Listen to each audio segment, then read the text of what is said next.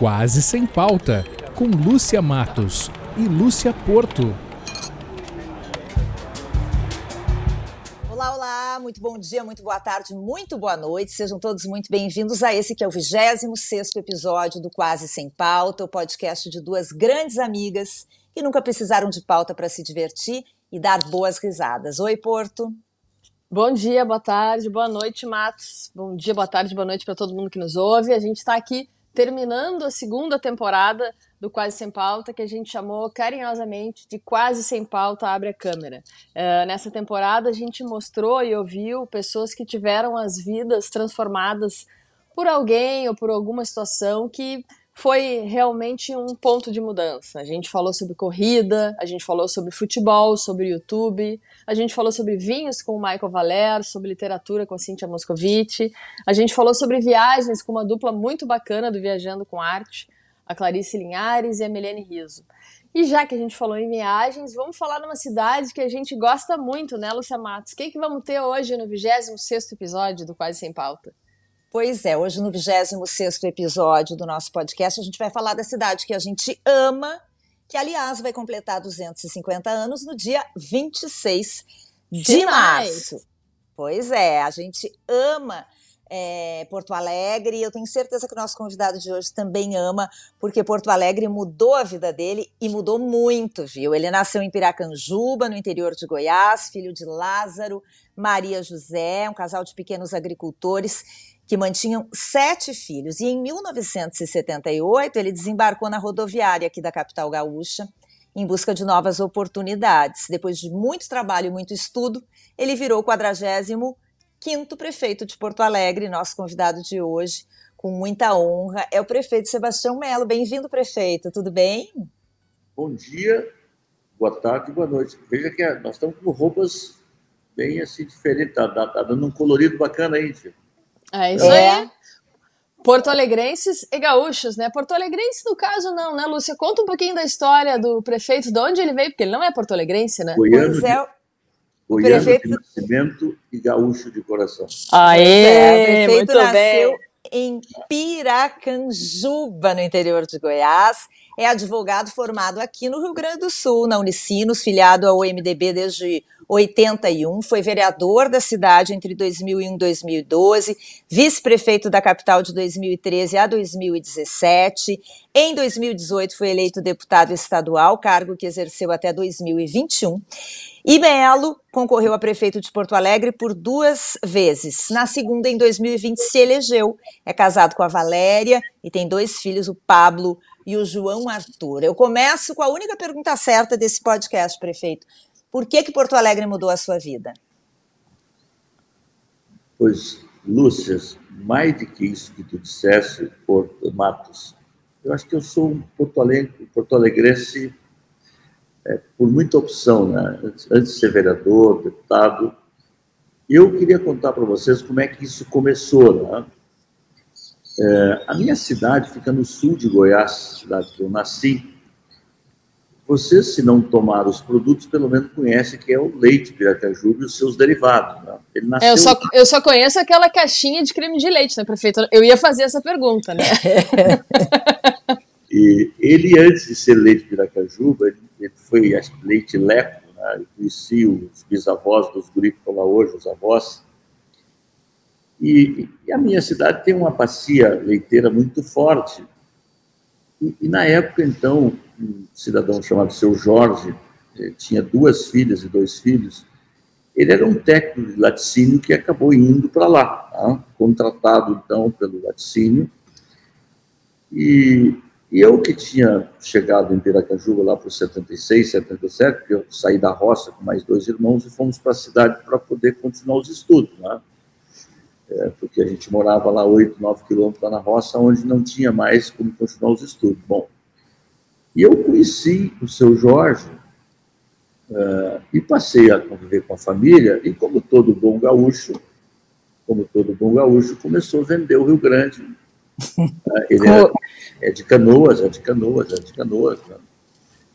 Bom, e o que, que, que eu queria, né? Acho que juventude sem rebeldia é velhice sem futuro, né? Então eu tinha muita vontade de vencer na vida. Né? O que, que um goiano faz? Né? Vai para Goiânia, vai para São Paulo. Raramente você vai encontrar um goiano aqui no Rio Grande do Sul. Eu encontrei poucos goianos aqui nesses 42 anos. Né? Mas o seu Jorge eh, me botava para ouvir as músicas do Teixeirinha, depois era e outros, mas Gildo de Freitas, enfim. E eu fui me encantando, olha, eu quero sair de Piracajuba, eu quero vencer na vida, eu não quero continuar aqui é, nesta, nesta vida pacata. Bom, e a primeira oportunidade que tive foi morar numa cidade chamada João Pinheiro, que fica ali é, mais para o lado de Brasília, perto de Pirapora, Rio São Francisco, mas mesmo tendo aquela paragem ali, eu estava mirado para vir para o Rio Grande do Sul. Tá? Mas aí, Sebastião, desculpa interromper, tinhas o quê? Uns 15 anos por aí? Eu tinha de 17 para 18. Tá? Uhum. Tá? Bom, quando foi, então, é, em fevereiro de 78, eu saí de João Pinheiro, fui até Brasília, comprei uma passagem de um ônibus chamado Penha, não sei se é a empresa Penha, e vim de ônibus é, até Porto Alegre. Tive uma, uma parceira de, viagem, que hoje ela mora, tem uns 85, 86 anos, chamada Terezinha Lino, ela é funcionária hoje aposentada da antiga CRT, ela mora em Santo Antônio, essa cidade muito querida aí do, da, da rapadura, da, da cachaça e tantas outras coisas boas. Bom, aí a Terezinha até foi uma grande parceira, porque viu das minhas dificuldades, a, a grana era muito curta, então ali me ajudou bastante, né, até com a alimentação, e eu cheguei aqui realmente em 78. E aí eu vou enfrentar a tua pergunta, por que Porto Alegre transformou minha vida? Bom, eu cheguei aqui com o sonho de um jovem de vencer na vida, né, de ter família, de estudar, de ter uma profissão. Bom, é, eu agarrei todas as oportunidades que me deram, mas eu fiz a minha parte, porque eu nunca, sempre levantei cedo, dormi tarde, sempre trabalhei bastante, gosto muito de trabalhar. Aliás, eu digo que estou com 63 anos e estou muito muito sadio. Então, isso mostra que quem trabalha desde os nove anos assim, trabalhar faz bem. Tá? Bom, então, eu trabalhei muito, comecei na casa do estudante. E naquela época, vocês né, sabem disso também. Bom, nós estávamos vivendo ali o final da ditadura militar. Né? Era o governo Figueiredo, é, ali era acho, o final do gás Figueiredo, enfim. Tá? E a cidade vivia como o Brasil, mas Porto Alegre era, era um epicentro muito forte de, da luta pela democracia. E eu, então, é, me alistei né, nesta, nesta fileira grande, jovens, homens, mulheres, que buscavam né, é, fazer com que é, o Brasil voltasse a ter uma constituinte, pela anistia, pelo fim da tortura, todas essas lutas que o Brasil passou. Então, o meu nascimento com a cidade se deu ali, né, se deu ali. Ali eu comecei a conhecer pessoas, conhecer políticos, conhecer gente do povo, simples. Né? E esta relação com a cidade, ela vem desde lá. Né? E, bom, aí, naquela época, nós tínhamos a Arena e o MDB, depois os partidos, hoje nós temos mais de 30 partidos, mas naquela época eram dois partidos, é? eu me alistei no MDB. Né? tinha de um lado a Arena, do outro lado o MDB partido que eu permaneço até hoje. Tá? Nunca mudei de partido. Ô prefeito, e tu achas que a relação com a política veio por causa do período da ditadura e de tudo aquilo que, que tinha em torno, ou o político já tinha um político dentro de Sebastião Melo? Porque tem gente que diz que a pessoa nasce com a política, né, no sangue, né?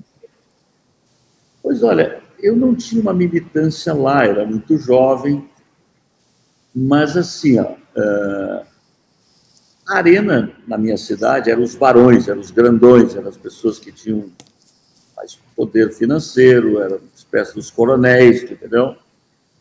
E aquilo, aquilo me, me, sabe, me deixava muito chateado. Eu via, por exemplo, né, por exemplo, meu pai era uma pessoa singela, tinha uma carroça, quando ia na cidade, é, chegava lá, ia numa repartição pública, às vezes não era bem recebido, porque era uma pessoa simples, não é? Então, aquilo, na minha retina, sempre ficava, mas não é possível, a política não pode ser isso. Né? É, então, eu, eu tinha esse sentimento lá, mas eu não tinha uma militância lá. Então, a minha militância digamos assim, que ela antes de ser partidária, né, partidária é uma coisa que foi uma consequência. Eu não entrei na luta pela combater a ditadura porque eu queria entrar no partido, porque eu queria democracia nesse país. Não? Eu acho que a democracia é o pior dos regimes, exceto os outros. E, bom, isso de ter filiado ao partido foi uma consequência depois, de, olha, tendo dois partidos, o partido que combatia a ditadura, entrei no MDB. Né? Então, a relação com a cidade, ela vem daí, ela nasce aí. Né? E, e, aí vem toda uma caminhada. Né? Eu fiz o segundo grau lá, aqui no colégio público, aqui no Marechal Floriano Peixoto, ali eu tive, já tive inserções, digamos assim, de boa participação com meus colegas, entendeu? como estudantes, né, de organizações. E, bom, a vida era difícil, trabalhava madrugada, trabalhava durante o dia, estudava à noite, sobrava muito pouco tempo, né, sobrevivência. Eu fui voltar na minha terra, acho que sete, oito anos depois, fiquei sem ver a mãe, sem ver Nossa. o pai, né, porque não tinha mesmo como voltar mesmo, era difícil, eh, não tinha como parar de trabalhar, entendeu? mandava as cartas, minha mãe é uma pessoa que ela não, não, não consegue, não, não, lia e não lê ainda, ela está viva ainda, mas as pessoas liam a carta para ela, é, fazia carta, mandava, então era aquela coisa antigamente né, que hoje não existe mais, né? Bom, e, então, é, bom, as coisas foram indo né, e, e, e, eu fui participando, então, da, das organizações da cidade. E, entrando no partido, o Pedro Simão, naquela época, era é, deputado estadual, veio a ser senador depois, então, com o Simão, com o entorno do Simão, a gente começou a viver a vida da cidade. Né? E é isso, talvez, que me traz de lá para cá, vamos falar um pouco disso, mas Porto Alegre é, me transformou porque me fez exatamente o seguinte, um cidadão é, tu imagina chegar do interior de Goiás, com todas as dificuldades, e fazer prefeito da cidade. Então, acho que foi uma caminhada de superação, de doação, né, de adoção pela cidade, mas a cidade também me adotou. E a cidade, é, por tudo que tu falou aí, já me fez vereador, me fez deputado, me fez vice-prefeito, né? Quer dizer, eu adotei a cidade, mas a cidade também é generosa, né? E faz de um goiano seu prefeito nos seus 250 anos, e... É, e, e, e, uma cidade longe da sua cidade de origem, né? Da sua cidade original. Não é alguém que de repente está dentro do mesmo estado e vem para cá e também assume um, um, cargo que é o cargo mais importante da cidade, digamos Sim. assim, né? Sim. Como é que é essa, essa questão também, prefeito, de vir de, outra, de outro lugar? Se bem que vieste muito jovem também, então uma boa parte da tua vida foi Sim. aqui, né? Mas como é que é vir de outra história completamente diferente também de vida e assumir um cargo desses? Ô, Lúcia, é, como diria o meu amigo Ibsen Pinheiro, comentar o Grenal depois do resultado é uma barbada. Essa pergunta a gente vai fazer, hein? Porque a Márcia é muito gremista e eu muito colorada. Cuidado aí. Assim, sabe que eu, eu, eu sou, sou. O brasileiro é um forte, né? pessoa forte. Então, eu me incluo nesses brasileiros fortes. Foi, um momentos difíceis, porque eu não tinha aqui nenhuma relação, nenhuma relação, ninguém, não conhecia ninguém.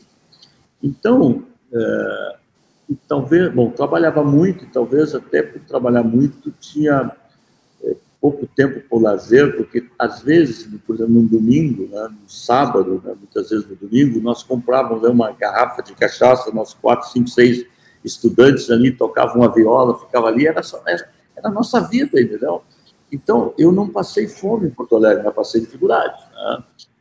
porque, é, e aliás, ajudei muitos colegas meus, porque eu trabalhava na SEASA é, por um período de alguns meses, então lá eu trazia laranjas, é, banana, mamão e tudo, mas muita coisa, eu distribuía para todos os meus colegas, né?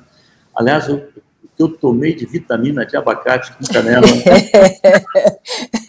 o prefeito. E, e, o prefeito toma chimarrão, porque lá para cima eu sei que eles tomam só tererê, né? Eu não sei se em Nem Goiás você toma um tererê, mas. Aliás, vou pegar meu chimarrão aqui, meu chimarrão aqui.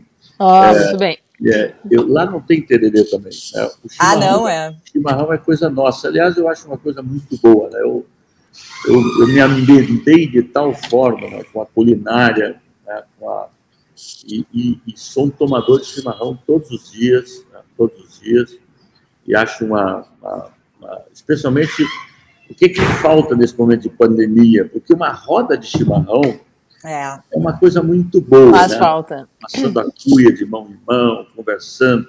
Aliás, lá no interior de Goiás não fala conversar, é prusear, vamos prusear. Prusear. Mas a gente a gente está pruseando aqui, prefeito, e estavas falando antes essa questão de é, fosse conquistado pelos hábitos gaúchos, né, Teixeirinha, Gildo de Freitas, mas aqui pesquisando a gente viu que não eram só os hábitos musicais, né, a comida pegou forte, né, era uh, o carreteiro e outras coisas que eu não sei quais eram, mas eu sei que tu é um cara habilidoso na cozinha, né? Pois é, deixa eu contar um pouquinho disso para vocês. Né? Nesse, na família de sete irmãos, na agricultura de subsistência, é, os filhos têm papéis muito definidos. Né? Nós tínhamos lá, então, naquela época, bom, tu tinha roça para cuidar, tu tinha leite para tirar, cavalo para buscar, então, os irmãos mais, mais velhos acompanhavam o pai né, para ir para a roça bem cedo, tá? depois de tirar o leite ali, fazer queijo, enfim tal. E, e eu ficava com minha mãe para ajudar minha mãe na cozinha. E depois gente pegava a comida, botava numa gamela, arriava o cavalo e levava lá no mato os irmãos. Então a minha, minha primeira contato com a comida, muito singela, naquela época não tinha geladeira, era fogão de lenha, caipira, banha, né? carne de panela, se matava um porco e botava naquela banha toda e depois tirava aquela carne. Então, então eu comecei a cozinhar ali com minha mãe. Depois, quando eu fui para Piracanjuba, meu primeiro emprego foi trabalhar de, de, de quitandeira, atendente na lancheria lá na frente, da, da rodoviária, e saía ônibus para Goiânia, acho que o primeiro ônibus era quatro e meia, cinco horas, e eu tinha que chegar três horas para fazer toda café, café com leite, pastel tal, para poder né, vender o produto ali. Né? Bom, então eu, meu segundo estágio foi esse, né? Bom, bom, quando aqui cheguei em Porto Alegre, eu também passei por um período de trabalho na lancheria, e quando já era então vereador, 2008, o Carlos Alberto Pipi da Mota, presidente da União, meu amigo até hoje, foi me visitar, levar um livro de receitas, sabedor que eu gostava de cozinhar, ele me inscreveu no curso de chefe de cozinha do União Cooks, que tinha uma extensão na Sociedade de Engenharia. Então, eu me tornei Masterchef, né, numa extensão da Sociedade, na extensão do União Cooks, lá na Sociedade de Engenharia. Então, é, as primeiras aulas, segunda, terceira, para mim era muito fácil, porque eu, tudo aquilo que meus colegas estavam fazendo eu já tinha feito há muito tempo. Então eu fui, para mim o curso ficou bom lá depois dos quatro meses, cinco meses e tal. Podia e pular eu, o básico, né? O básico estava barbado. É, e eu gosto de cozinhar, gosto de cozinhar. Esse ano, em função da pandemia, tudo mudou, né? Em função do tempo também, não tem mais tempo. Eu, nós, depois, quando formamos, gente, nosso grupo muitas vezes fazia, é, fazia aí é, comida beneficente, então cada um se cotizava, comprava para que as entidades pudessem lá vender e tal. Mas eu acho uma, uma boa. Gosto de jogar sinuca, gosto de cozinhar, entendeu? E, e, o que que tu gosta de cozinhar, hein, prefeito? Ali eu gosto de forno e fogão em geral, viu, Luciano? Matos, não é? Não, é Matos e é Porto. É Matos e Porto. Sim, Matos e é, Porto, tá liberado. falar Lúcia, qual é a Lúcia que eu tô falando? É. é. Forno e fogão, deixa, é. Deixa eu dizer e... o seguinte: dessas coisas do Rio Grande que eu me afeiçoei, é, em Goiás, hoje, hoje o mundo é global, tem tudo em qualquer lugar, mas eu estou falando da década de 70. Então, para o goiano, ovelha não existia. Se ovelha não é para mato, mas ovelha não existia. Então, eu, eu, eu me ambientei de tal forma no Rio Grande do Sul que hoje meu, meu prato preferido é carne de ovelha. Por isso eu faço muita carne de ovelha também é espinhaço de ovelha, é, é paleta de ovelha no forno com batata, aí tem de tudo um pouco. Eu gosto de carne de ovelha, carne de porco, bom. E o curso nos oportunizou muito trabalhar com, com forno e fogão, trabalhar com peixe, é, trabalhar com vários desses produtos. Então, eu, eu gosto Não é que eu não gosto de churrasco, eu gosto de churrasco. Tá?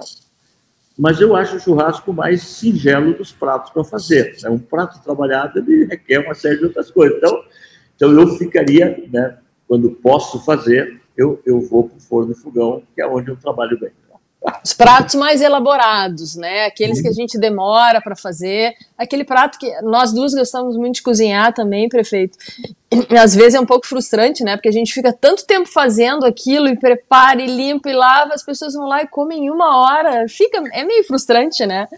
Mas é bom de ver o resultado na cara das pessoas. A economia criativa mais funciona no mundo na gastronomia. Porque é. por mais que tu pegar uma receita, porco, tu Matos pegar uma receita e eu pegar a mesma receita, lá na hora de servir, os nossos pratos vão ter temperos diferentes. Por quê? Porque é, é da criatividade. E o melhor tempero do cozinheiro é o carinho. É isso aí. E, o cozinheiro geralmente come pouco, né? Porque ele, ele, se envolve de tal forma, comigo é assim, né? É. Então, assim, cozinha, cozinha, cozinha, bom, na hora tu acaba até servindo pouco, mas o, convivência com a cozinha. Eu acho que a cozinha é um, é um lugar de muito aprendizado, sabe, prefeito? Porque eu acho assim, para mim ela mostra duas coisas: não existe resultado sem trabalho.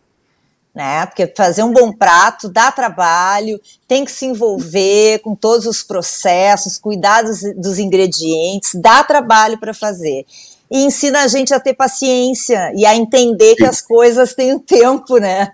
É meio que nem é. na política, eu acho, prefeito, não sei. É. Não, e aqui vai uma dica, né? Eu às vezes vejo as pessoas fazerem pratos maravilhosos, só que eles colocam tantas entradas para os convivas que quando chega o prato principal, o cara não consegue servir o prato principal é. que ele fez, ele fica irritado. É. Pois é, mas tu errou, tu botou é. 300 coisas. É. Entrada depois tu quer que a pessoa vai comer o teu prato, então tu quer deixar. Que é, qual é a melhor comida quando a pessoa está com fome, né? É isso aí. É isso aí. Porque, porque é só a gente pensar aqui, ó, por que, que no supermercado tem tanta degustação perto da hora do almoço e do jantar? A gente sai comprando Mas, tudo, né? É. Ô prefeito, e essa sua rotina como prefeito de Porto Alegre? Porque eu sei que o senhor gosta de cozinhar, a sua família deve sentir falta aí do seu espinhaço de ovelha, não sei se está dando muito tempo para fazer, mas essa sua rotina como prefeito, é, o que que, o que dá para sentir falta, por exemplo, desses encontros com os amigos? Porque a gente já percebeu que o senhor tem muita ligação com os amigos, né? Lembra daqueles amigos de todas as épocas, por exemplo, da sua vida, o senhor tem essa lembrança, né? De pessoas que lhe ajudaram.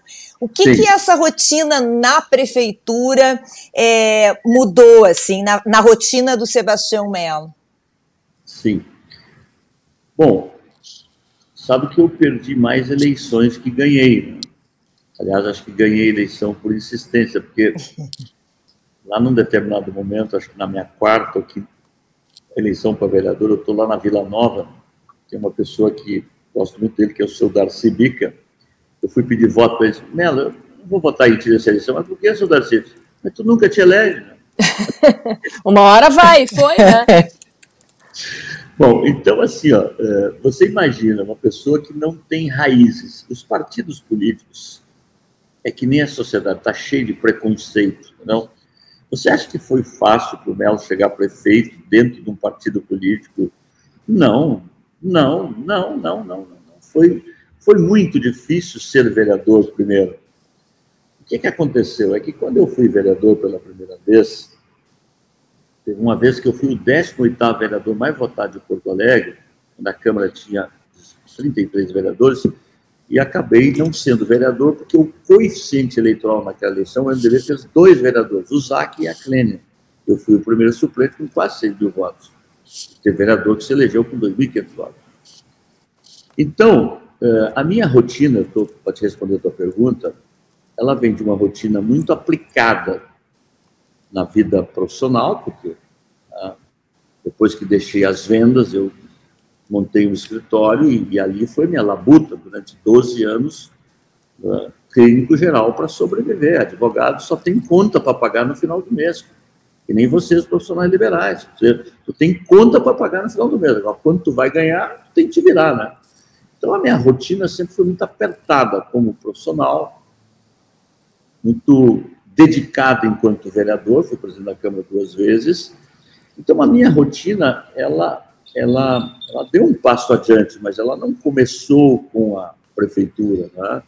Bom, e aí tu tem que fazer um, uma divisão possível, às vezes compreendida pela família. A Valéria é uma pessoa maravilhosa, né? parceira, hoje tem demonstrado aqui o carinho que ela tem pelo que ela faz, ela é a primeira voluntária da cidade. Ah, eu acho que a primeira dama é um nome muito antigo, acho que a primeira voluntária é o que eu digo, é a primeira voluntária e temos que ter muitos voluntários, porque uma cidade precisa ter muita parceria. Então, tu tem que primeiro compor dentro de casa, que não é uma coisa fácil. Não é uma coisa fácil. Né? Tem que compor. Né? É, sempre, é, bom, agora é o mandato de vereador, bom, agora é o mandato de deputado, agora é o mandato de vice, agora é o mandato de prefeito. Então, afinal de contas, então, tu tem que, tem que ir compondo esse processo, porque tu tem que ter, se tu não tem essa composição, a tua vida fica complicada. Tem que acertar dentro de casa. Então, tem que ter espaço a família. O que, que eu tenho feito aqui né, nos últimos tempos? Né? Eu tenho reservado o domingo para a família. Mas, por exemplo, vou dar um exemplo. No último domingo agora, tinha caminhada é, de prevenção contra as doenças, doenças mentais. Eu não podia deixar de ir, então eu tive que estar na redenção às 10 horas. A Valéria não pôde vir porque ela tinha já um compromisso com o nosso filho, com o João.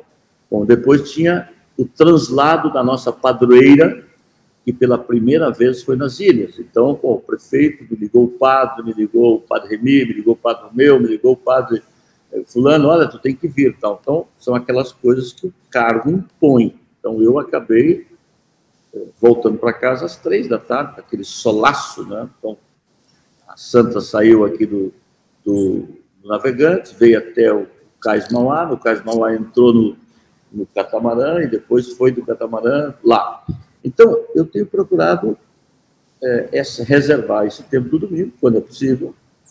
É, a minha rotina começa por volta das 5, 5 e meia, eu levanto, levanto. É, eu, para não incomodar demais os secretários, eu, eu, começo a colocar o áudio, primeiro áudio lá pelas 6 da manhã, às vezes até antecipa um pouquinho daquilo que são coisas. Então, às vezes eu junto um grupo secretário, às vezes eu às vezes o recado é para todos os secretários, porque então tu leu o jornal, tu fez rede social, acompanhou é, WhatsApp que entrou, coisas que estão dando certo, coisas que estão dando errado, tu alinha o governo. Eu sempre digo, governar o governo é sempre mais difícil que governar a cidade, muito mais difícil. é. Então a minha rotina começa exatamente ali.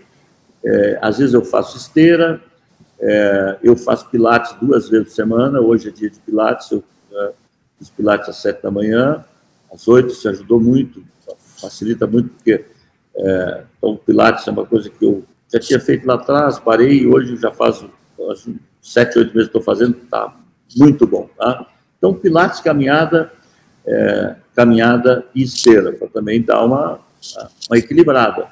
Nós temos três cachorros, o Boni, o Rocco né, e a Jade. Né? Então, tu tem que tu tem que, para cada um, é, é, é, abraço de manhã, é abraço de noite, é comida, é isso, aqui. Então, tu tem uma rotina, tem que levantar, tem que trocar água dos cachorros, é, tem que dar comida para o cachorro, tem que juntar lixo. Nós não temos empregado, empregado em casa. É, quem, quem, lava louça sou eu mesmo, é a Valéria também. Quem lava banheiro somos nós mesmos, entendeu? Quer dizer, então é, é conosco mesmo, né? porque eu hoje sou um empregado do povo, tá? e não tem nenhuma reclamação, mas o salário do prefeito de Porto Alegre é extremamente limitado, e eu, no final do mês, tenho que estar como você. Fazendo aí, conta. Pagando conta e, e até agora não sobrou nada. espero que até o final do mandato sobre alguma coisa. Eu saí daqui dois meses, quando eu saí daqui de vice-prefeito, um Deus nos acuda, né?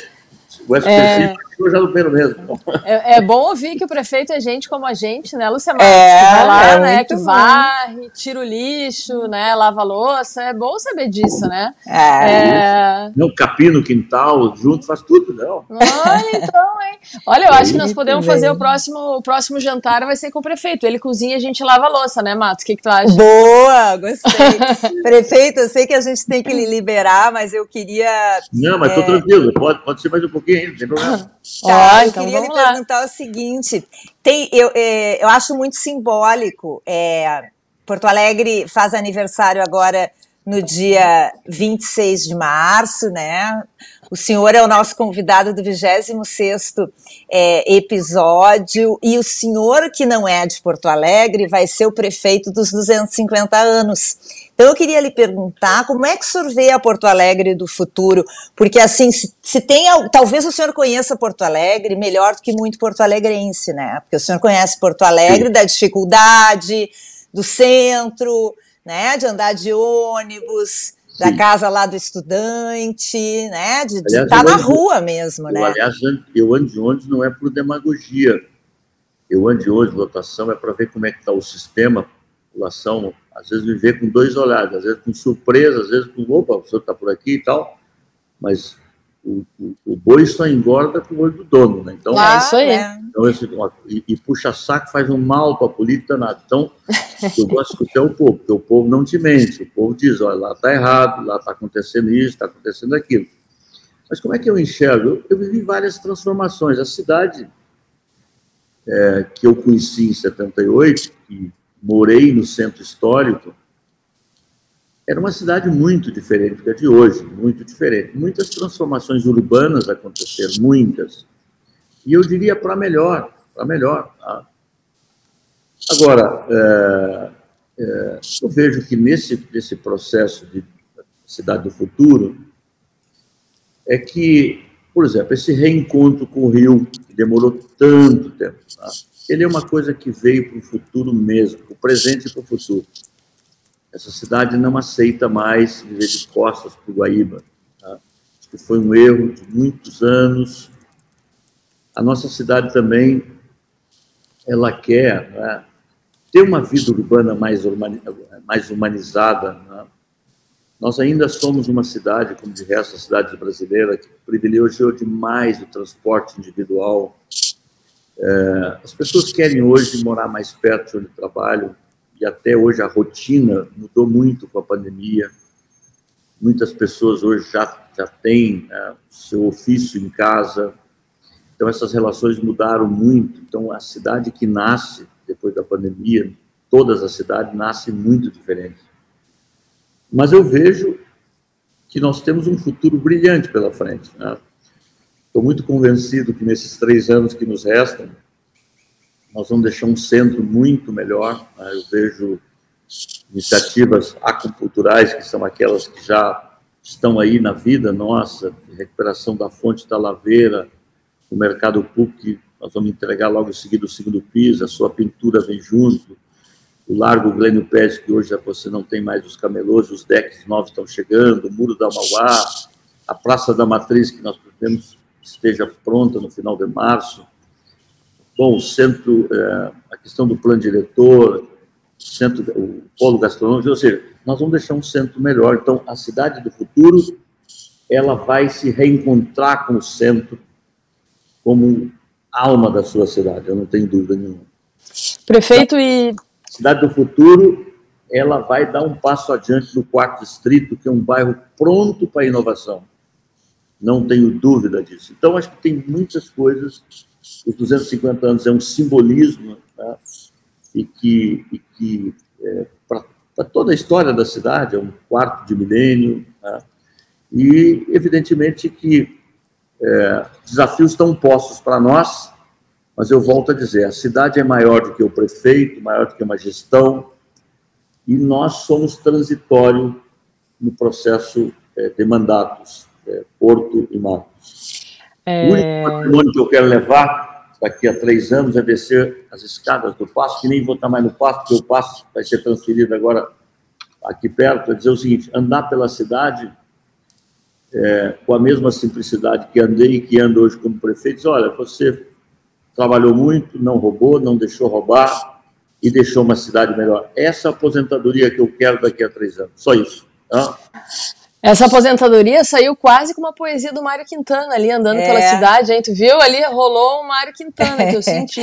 É, a gente até queria encerrar, prefeito, pedindo uma mensagem para os porto-alegrenses, mas nem preciso pedir, porque ele já deu, né, Lúcia Matos? Está aí a mensagem, né? São muitos desafios que vêm pela frente, um centro com uma cara nova, a cidade crescendo para muitos, muitos lados e E talvez o que, na minha impressão, fique é, é, é mais toda essa, essa iniciativa do prefeito, Sim. né? E essa, esse ânimo, né, Lucia Matos? Mas o Porto e Matos, se me permitem, assim, ó.